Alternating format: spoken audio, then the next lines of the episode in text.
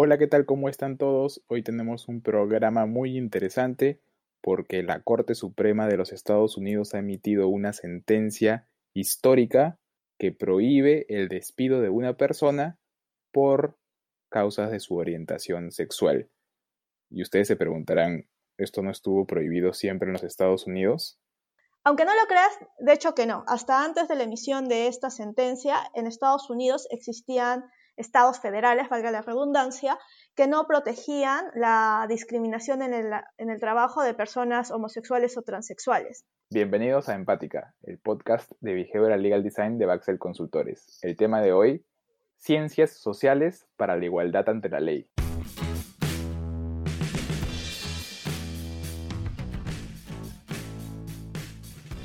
¿Qué tal? ¿Cómo están todos?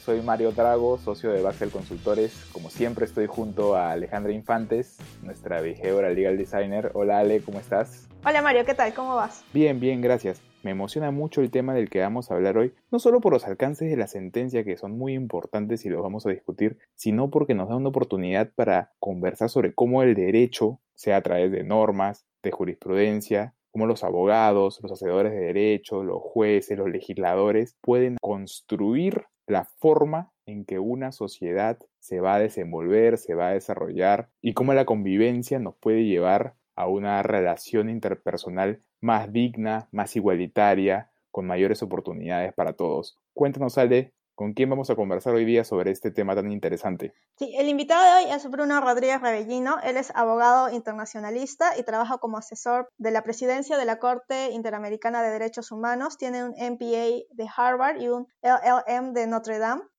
Hola Bruno, ¿qué tal? ¿Cómo estás? ¿Qué tal? Muchas gracias. Eh, contento de estar con ustedes y feliz de que me escuche su audiencia también. Sí, sí, nosotros estamos muy felices de tenerte acá. Quisiéramos que, comiences tú contándonos más bien de qué trata un poco esta sentencia para poner en contexto a la gente que nos escucha. Sí, eh, a veces los pequeños gestos tienen eh, consecuencias inesperadas. Las grandes iniciativas prácticamente las garantizan.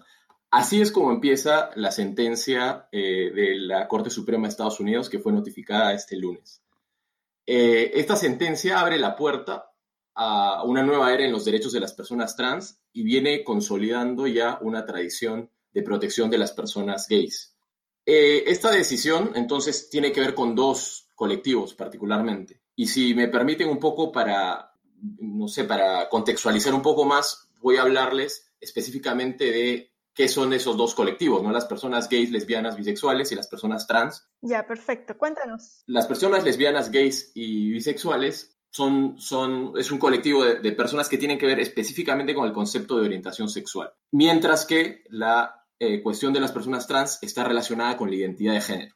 La orientación sexual tiene que, eh, se refiere a la atracción emocional, afectiva, sexual que tiene una persona por un género que puede ser diverso o por el género propio. Pero cuando hablamos de identidad de género, estamos hablando de una cuestión más ligada a la identidad, a la autopercepción que tiene la persona respecto del género que le fue asignado al nacer y de, respecto del género en el que se sienten identificados. ¿Y por qué es importante eh, estos conceptos? Porque ambos conceptos están ligados estrictamente con un tema que es el tema de la libertad.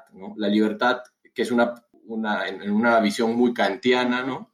de la autorrealización que tienen los individuos. ¿no? Y la Corte Suprema de Estados Unidos, la normativa del derecho internacional de los derechos humanos, en mayor medida ha ido creando protecciones a tanto a la orientación sexual como a la identidad de género, porque son dos componentes esenciales de la libertad de las personas y de la identidad. Entonces, lo que hace esta decisión es un poco diferente letra de una misma melodía, si lo vemos desde el punto de vista de las protecciones que ha venido dando la Corte Suprema a diferentes colectivos, ya sea en, eh, por protecciones por, por, raza o por sexo, en decisiones que vienen desde Brown v. Board of Education, por ejemplo, que es un caso de 1965 donde la Corte Suprema de Estados Unidos termina con la segregación racial.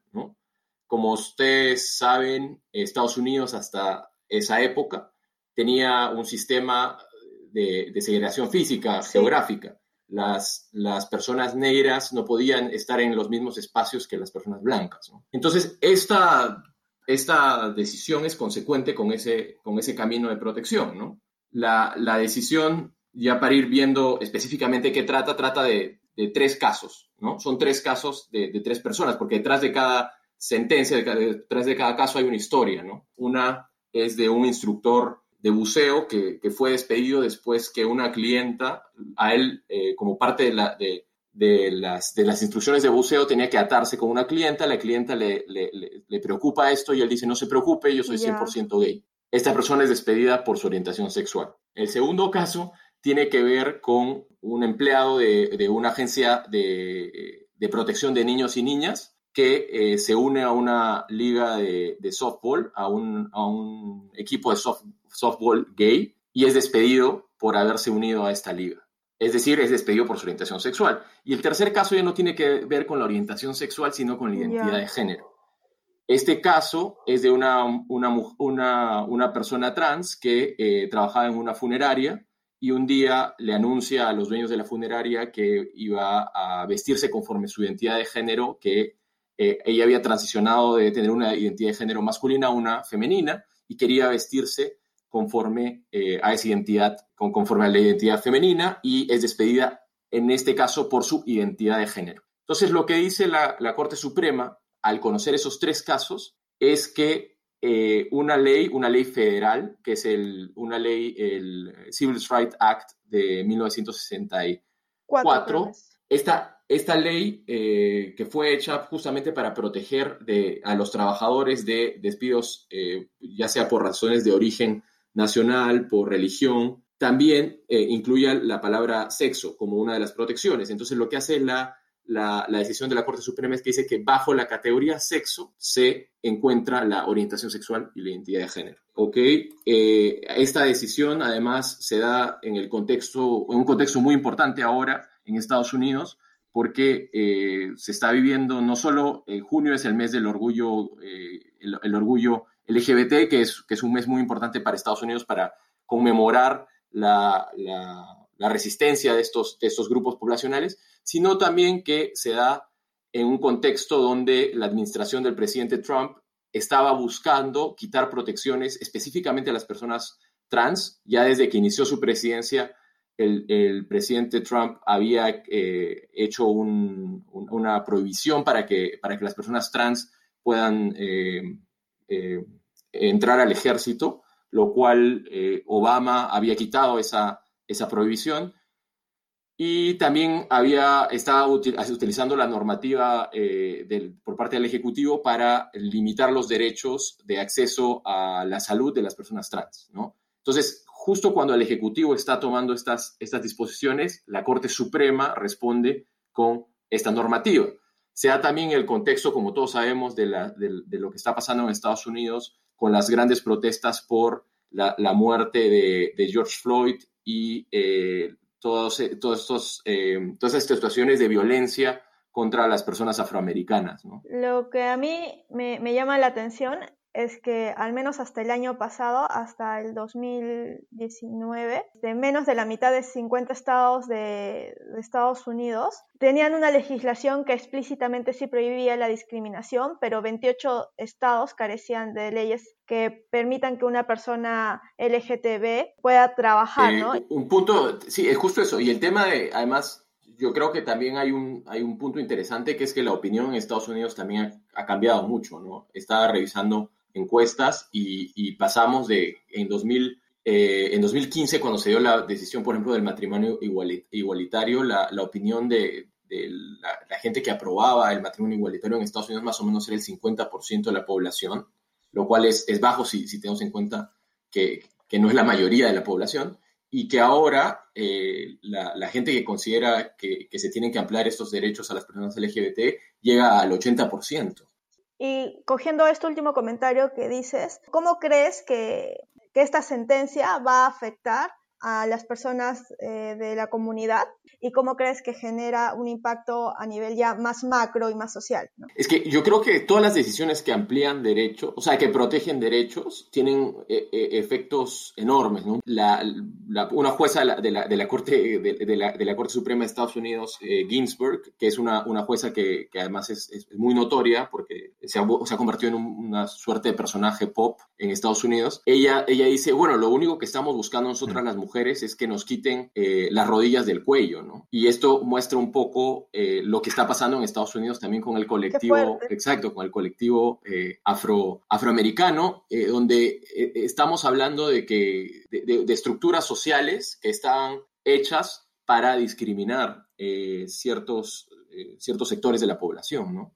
Y, y, y, para la gente que, que, nos está escuchando y que de repente no está muy vinculada a los temas de, derechos humanos, que no conoce tanto de, de, esa perspectiva legal, eh, acá lo importante es cómo la parte, cómo el derecho puede tener una repercusión directa en la forma en cómo la gente se autopercibe y cómo la sociedad, no solo cómo la sociedad percibe a, a, un grupo en particular, sino cómo la sociedad se desarrolla y se desenvuelve en el tiempo.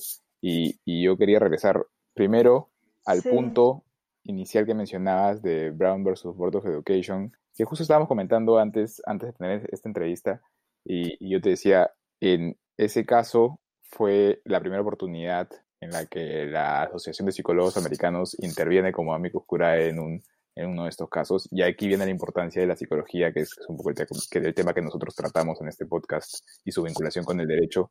Cómo es que la perspectiva psicológica es importante para que los abogados para que los abogados, para que los juristas, para que todos los que estamos vinculados a, las, al derecho eh, entendamos que las normas tienen un impacto social de verdad y la forma en cómo está regulada, cómo está regulada nuestra sociedad, al final puede determinar qué tan igualitarios, qué tan rica social y económicamente puede ser una, una, una comunidad.